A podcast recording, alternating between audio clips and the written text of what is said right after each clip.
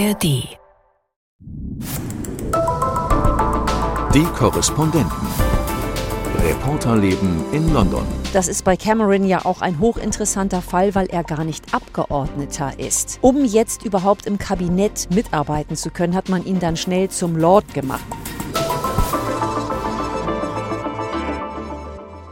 Willkommen im Haus am Midford Place. Heute sind wir zu zweit im ARD-Studio London. Ich bin Gabi Biesinger und bei mir ist Imke Köhler. Hallo Imke. Hallo. Und wir haben noch jemanden im Studio, allerdings nur als Stimme aus der Vergangenheit. Dieser Mann hat uns hier diese Woche so richtig überrascht, um nicht zu sagen aus der Fassung gebracht. I love this country and I feel honored to have served it. And I will do everything I can in future to help this great country succeed. Ja, damals im Juni 2016, da hat seine Stimme ein bisschen gewackelt, nachdem der damalige Premierminister David Cameron das Brexit-Referendum verloren hatte und zurücktreten musste. Ja, wobei der dann auch noch gesungen hat. Wir erinnern uns an Du, du, du, du, du, du, du, du. als er abgetreten ist, ja. Ja, er hat damals gesagt, er liebe sein Land und es war ihm eine Ehre, dem Land zu dienen und er versprach, auch in Zukunft alles dafür zu tun, dass Großbritannien Erfolg hat. Und als dann Anfang dieser Woche klar wurde, dass Premierminister Rishi Sunak Sunak sein Kabinett umbildet, da fuhr ein Auto, also eine Limousine in 10 Downing Street vor und alle Journalisten starten gebannt darauf, wem der Sicherheitsmann da die Tür öffnet. By car coming up number 10. Not quite sure who this uh, might be. That's the security detail just opening the door for David, David Cameron. Cameron.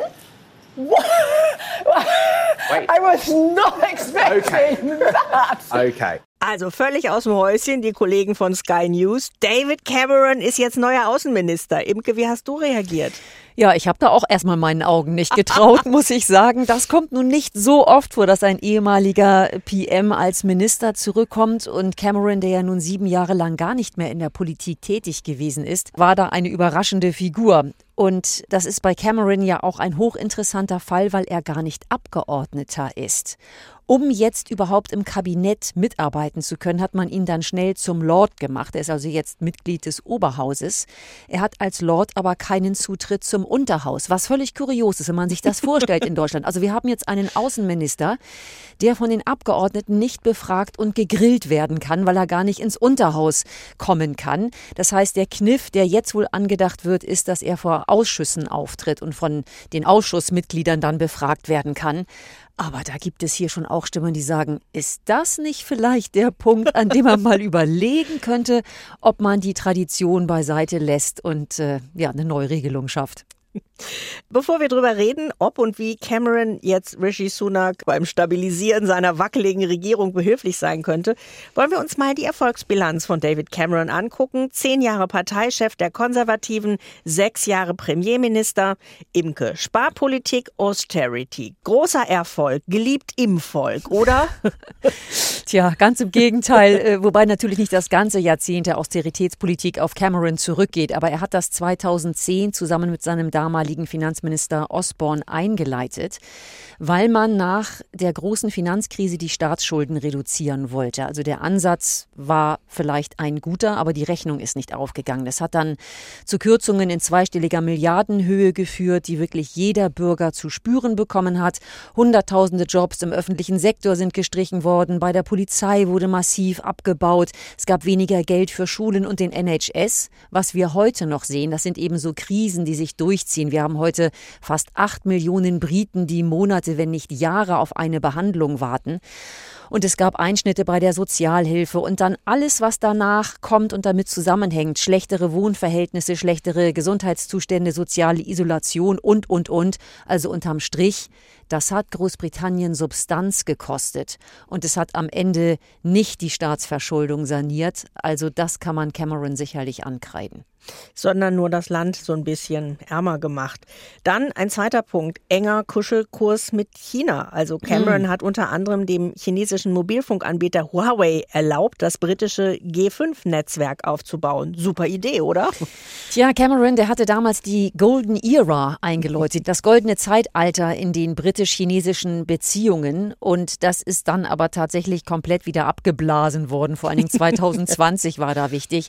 Da ist diese Beziehung der beiden Länder auf Talfahrt gegangen, weil die britische Regierung hier dann Huawei vom Aufbau des G5-Netzwerks ausgeschlossen hat. Aus Sicherheitsgründen. Sie stand auch sehr unter Druck der USA, aber hat da auf jeden Fall eine Kehrtwende hingelegt, die so weit geht, dass bereits verbaute Technologie von Huawei bis 2027 wieder ausgebaut werden muss. Na, da haben die doch schon alle Daten drüben. Und es ging dann weiter, dass die britische Regierung auch versucht hat, China aus bereits geschlossenen Nuklearverträgen wieder herauszudrängen. Also eine ganz andere Haltung China gegenüber. Und das sehen viele mhm. jetzt eben kritisch, dass Cameron da eher auf Annäherung, wenn nicht Kuschelkurs gegangen ist, und zwar auch noch nach seiner Zeit als Premier. Mhm. Ja, wird ein großes Thema bleiben. Dann, ich sage mal, Camerons Glanzleistung, ein Referendum über die EU-Mitgliedschaft anzuzetteln, um den internen Streit innerhalb der konservativen Partei von der Backe zu bekommen. Das hat auch super funktioniert. Ja, gut, über den Ausgang müssen wir ja nicht sprechen. Cameron hat sich damals wenig engagiert im Wahlkampf, hat wenig gekämpft, hat sich offensichtlich vollkommen verschätzt, wie das ganze Ding ausgehen würde. Und natürlich ist danach auch viel darüber gesprochen worden, ob das günstig war, eine solche Frage in Form eines Referendums zu behandeln. Also ja, auch das etwas, was natürlich mit dem Namen Cameron verbunden wird. Wobei du an dieser Stelle jetzt so ein bisschen das Alphabet durcheinander gewürfelt hast. Also wir haben ABC, ja, Austeritätspolitik, wir haben den Brexit, wir haben China und dann überspringen wir ein paar Buchstaben und kommen zu G. G, genau, G. G, Greensill, das ist ein Begriff, ein Name, der Cameron auch noch ein bisschen wie ein Mühlstein am Hals hängt anstrengend, würde ich sagen, denn Cameron hat als hochbezahlter Lobbyist für den Finanzier Greensill gearbeitet. Und äh, dann ist dieses Firmenimperium 2021 implodiert. Es war ein Milliarden-Scherbenhaufen da. Und auch in Deutschland hat man das gespürt, denn auch deutsche Kommunen hatten bei der Greensill Bank angelegt und haben Millionenverluste erlitten. Und Cameron äh, ist da nach wie vor, ja, eigentlich auf der Anklagebank, dass er da mitgemischt hat hat und ähm, mitverantwortlich ist für das, was da passiert ist. Ja, und jetzt soll er aber trotzdem Rishi Sunak aus der Patsche helfen. Wir wollen noch mal zurückblicken, wie es dazu gekommen ist. Innenministerin Suella Braverman, die stand schon länger auf der Abschussliste. Gucken wir noch mal auf ihre Erfolgsbilanz, was ihr alles so zum Verhängnis geworden ist. Äh, sie hat ja schon lange einen hart rechten Kurs gefahren und hatte die Menge an Flüchtlingen, die nach Großbritannien kommen, bei ihrer Parteitagsrede im Oktober als Hurricane bezeichnet. Was kam dann noch so dazu? Ja, sie hat auch in diesem Zusammenhang von einer Invasion an der Südküste gesprochen und hat dann wörtlich gesagt, es gibt 100 Millionen Vertriebene weltweit und wahrscheinlich Milliarden mehr, die, wenn möglich, gern hierher kommen würden. Das sind Aussagen, die sind nicht erst ein paar Tage alt, sondern damit ist sie quasi ins Amt gekommen und man wusste wirklich, wo sie steht. Relativ neu sind Aussagen zu Obdachlosen. Sie hat tatsächlich gefordert, Obdachlosen die Zelte wegzunehmen und wollte es unter Strafe stellen, wenn Wohltätigkeitsorganisationen Obdachlosen Zelte aushändigen und hat dann von einem Lifestyle Choice gesprochen, also hat tatsächlich so getan, als würden Obdachlose es einfach freiwillig selbst als Lebensmodell wählen, auf der Straße zu sitzen und zu leben. Ja, die einen ziehen halt in eine Villa, die anderen bevorzugen das Zelt auf dem nassen Bürgersteig. So ungefähr. Und dann hat Braverman aber ja auch vor kurzem wiederum mit einem ganz anderen Thema tatsächlich ihren Rauschmiss provoziert ja, eben die pro-palästinensischen Protestdemos, die hier seit äh, Wochen stattfinden, die hat sie als Hassmärsche bezeichnet und dann in einem Zeitungsartikel der Polizei, für die sie als Innenministerin ja zuständig ist, vorgeworfen, gegen rechte Demonstranten härter vorzugehen als gegen Linke.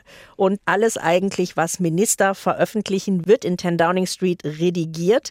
Und da hieß es auch, nein, das soll nicht so formuliert werden. Sie ist trotzdem bei der ursprünglichen Version gewesen. Das allein wäre schon Grund genug gewesen, sie zu feuern.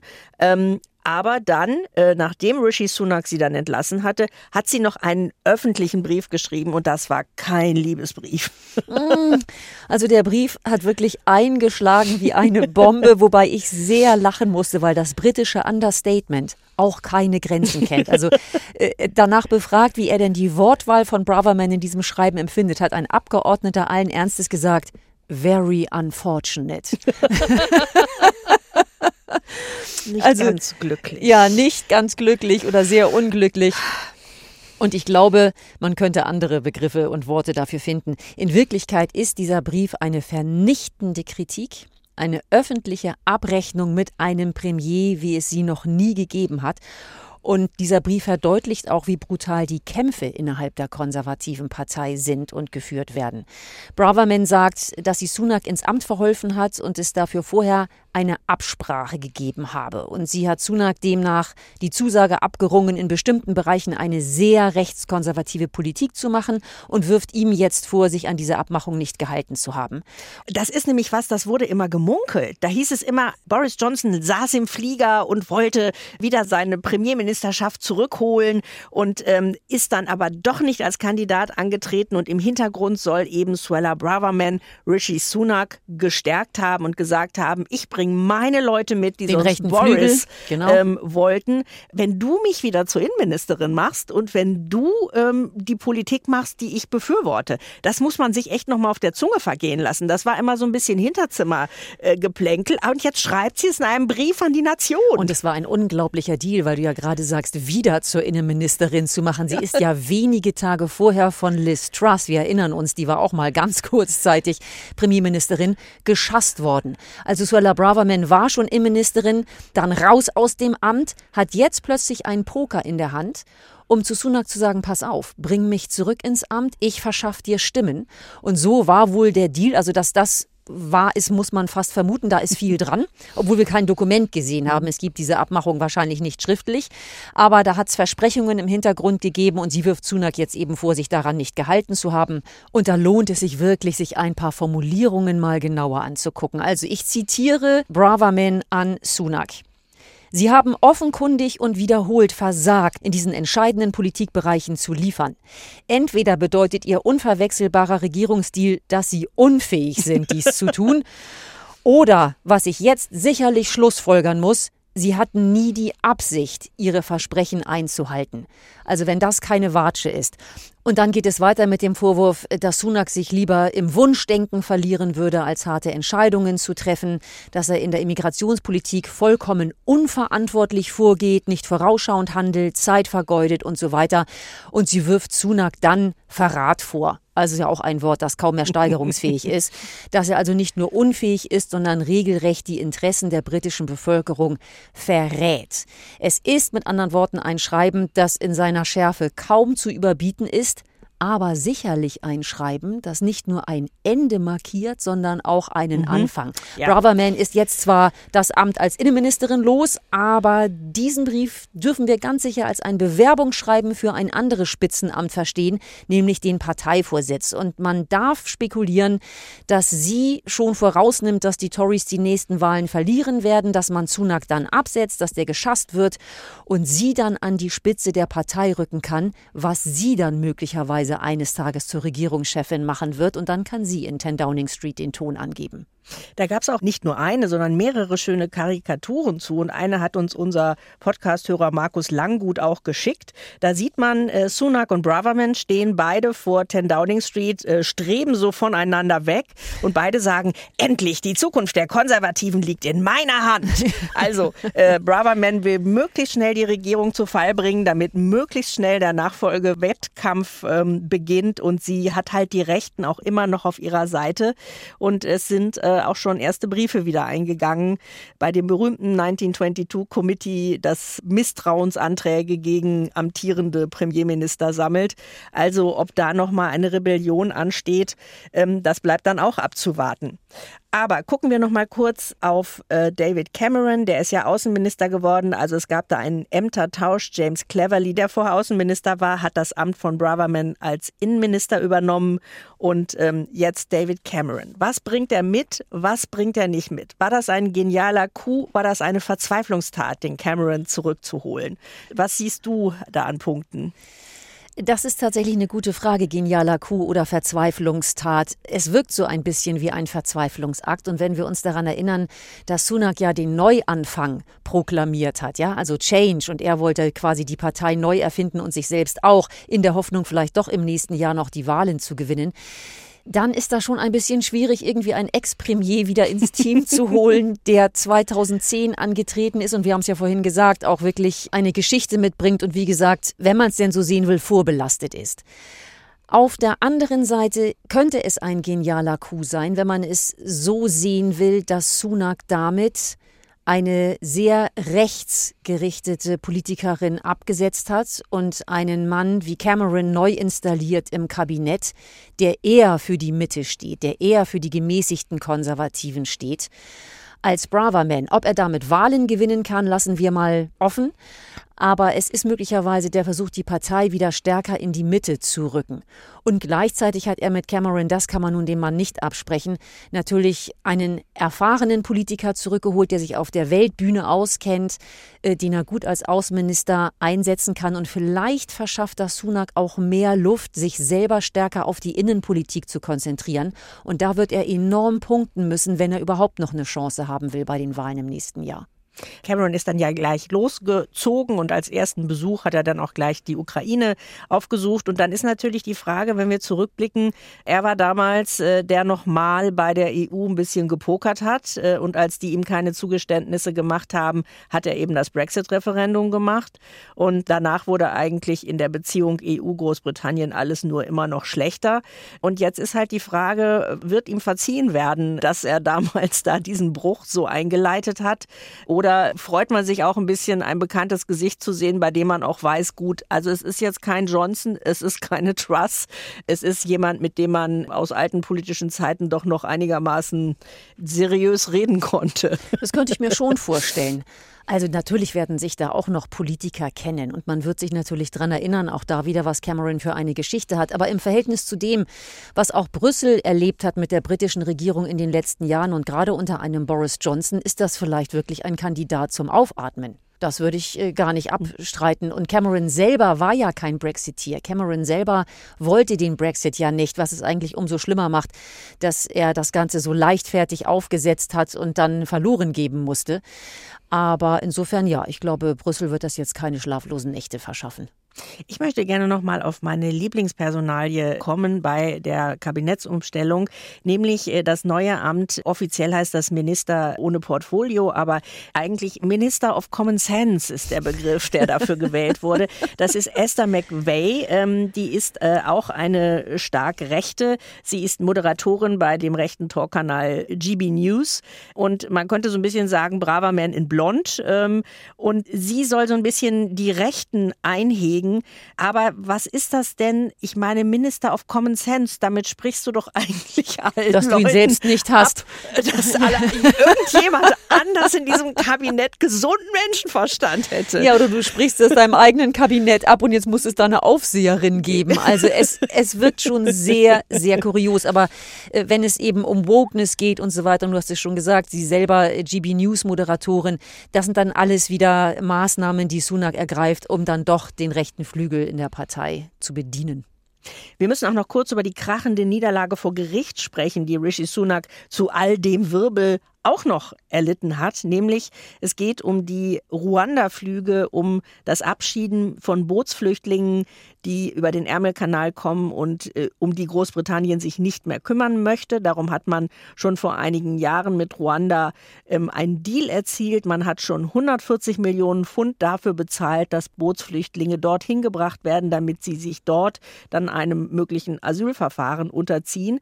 Und das oberste britische Gericht hat jetzt nun gesagt, das sei nicht rechtmäßig. Und zwar mit der Begründung, grundsätzlich sei das schon okay, so einen Weg zu finden, ein Asylverfahren im Ausland abwickeln zu lassen, aber Ruanda sei kein sicheres Drittland. Und dabei berufen sie sich eben auch auf Berichte des UN-Flüchtlingshilfswerks und ähm, ähnlicher Einrichtungen, die sagen, da gab es außergerichtliche Hinrichtungen, Todesfälle in Haft und ähnliche Dinge, die eben nicht in einem Rechtsstaat passieren sollten. Und es war im Grunde abzusehen gewesen, dass dieses Urteil so ausgehen könnte.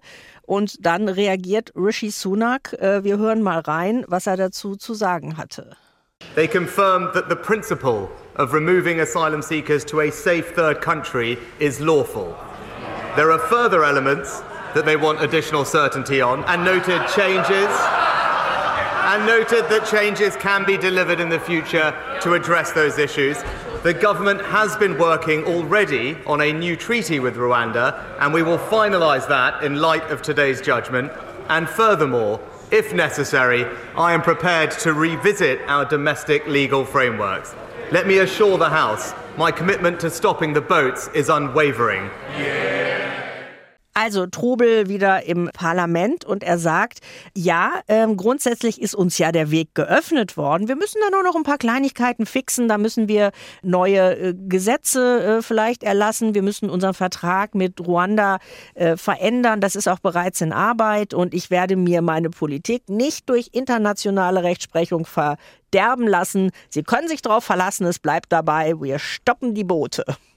Sunak muss das sagen, der muss gerade seine eigene Haut retten. Das ist ein solcher Blow, eine solche Niederlage hier für ihn und seine Politik und seine Regierung, dass er jetzt nur versuchen kann, wirklich Augen zu und durch äh, nach vorne zu stürmen. Aber dass das so aufgeht, was er sich da jetzt zurechtdenkt, also alle Beobachter und Kritiker und auch Juristen, die das nochmal genauer einschätzen können, was der Supreme Court wirklich gesagt hat, sind da sehr, sehr skeptisch. Es geht um alles letzten Endes. Also ja, äh, Ruanda ist hier das eigentliche Problem. Abschiebungen in sichere Drittländer sind grundsätzlich erlaubt, aber mit Ruanda klappt das nicht. Jetzt will man da das Abkommen nachbessern, auf die Ebene eines Staatsvertrages stellen.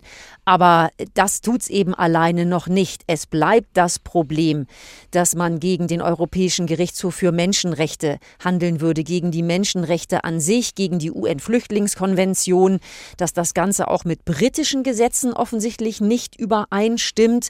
Also wir sehen schon, wie groß das Paket ist. Und da jetzt an einer Schraube drehen zu wollen, löst das Problem noch nicht. Und Rishi Sunak spricht jetzt inzwischen von Emergency Legislation. Mhm.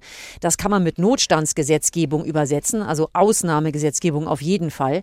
Will die auf den Weg bringen, um Ruanda zu einem sicheren Staat erklären zu lassen. Und da muss man sich fragen, Moment. Also ja. die Richter des Supreme Court, des höchsten Gerichtes im Land, haben gerade festgestellt, Ruanda ist kein sicherer Drittstaat. Und jetzt sollen die Abgeordneten bewaffneten Ruanda aber zum sicheren Drittstaat erklären, ist das eine vernünftige konservative Politik? Es wird damit im Grunde gesetzlich verordnet, äh, was in Ruanda passiert, ist rechtmäßig. Wir erklären jetzt einfach Ruanda zu einem sicheren Drittstaat.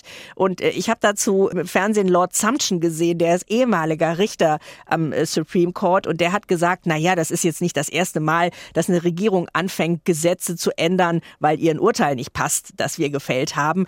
Aber dass sie durch neue Gesetze die Fakten verändern will, das ist unerhört. Das haben wir noch nicht erlebt. Und da muss man wirklich aufpassen, ähm, wie weit wir uns hier jetzt von auch von Rechtsstaatlichkeit entfernen. Das haben wir ja schon an einigen Ecken auch im Brexit-Verfahren immer wieder beobachtet, dass sich auch Boris Johnson einfach über Vorschriften, Gesetze hinweggesetzt hat, um da seinen Stiefel durchzuziehen. Das muss man beobachten und dieses Thema wird auf jeden Fall weitergehen. Das hat Sunak ja überaus deutlich gemacht. Und das neue Ziel heißt quasi, Abschiebeflüge im kommenden Frühjahr durchzuführen. Das halten Beobachter für vollkommen unrealistisch. Aber Sunak muss da wahrscheinlich drauf setzen, weil ihm das für eine mögliche Wahl dann im Herbst einen großen Pluspunkt verschaffen würde. Und ähm, ja, wir werden das Ganze weiter beobachten, mal schauen, wie die nächsten Schritte aussehen. Was erschreckend ist, ist wirklich, wie viele Stimmen in der Tory-Partei es gibt, die jetzt sagen, alles egal. Wir wollen ja. Abschiebungen und wir wollen Flugzeuge in der Luft ja. sehen. Und wie das dann mit den Gesetzen zusammenpasst, schauen wir mal. Also auch äh, Lee Anderson, der ist Deputy Chair der konservativen Partei, das würden wir mit stellvertretendem Generalsekretär übersetzen. Äh, der hat auch diese Aussage getroffen. Und das heißt eben, auch wenn die Rechtslage das nicht hergibt, dann verstoßen wir eben gegen Gesetze. Hauptsache, wir schieben ab. Und ein Tory-Abgeordneter hat dann auch die ehemalige Schlagzeile der Daily Mail wiederholt. Enemies of the ja, People. Genau. Mhm. Also die Richter des obersten Gerichts werden als Feinde des Volkes diffamiert, weil die Richter auf Basis von Recht und Gesetz zu einem Urteil kommen, das bestimmten Kreisen nicht gefällt. Dass das sehr gefährlich ist, demokratische Institutionen in dieser Art und Weise zu unterminieren, muss man, glaube ich, nicht weiter ausführen. Hören Sie auch beim nächsten Mal wieder rein in den Podcast Die Korrespondenten in London. Wenn Sie wissen wollen, wie die britische Regierung weiter an der Rechtsstaatlichkeit schraubt oder wenn Sie wissen, wie es mit der britischen Regierung weitergeht oder andere Fragen oder Anregungen haben, dann können Sie uns auch schreiben an podcast.london.ndr.de. Tschüss sagen bis nächste Woche. Imke Köhler und Gabi Biesinger. Tschüss. Die Korrespondenten. Reporterleben in London. Der Großbritannien-Podcast von NDR Info. Was bedeutet der Krieg im Nahen Osten für die Region? Welche Themen bewegen junge Wählerinnen in den USA? Und wie hält sich Wladimir Putin in Russland eigentlich an der Macht?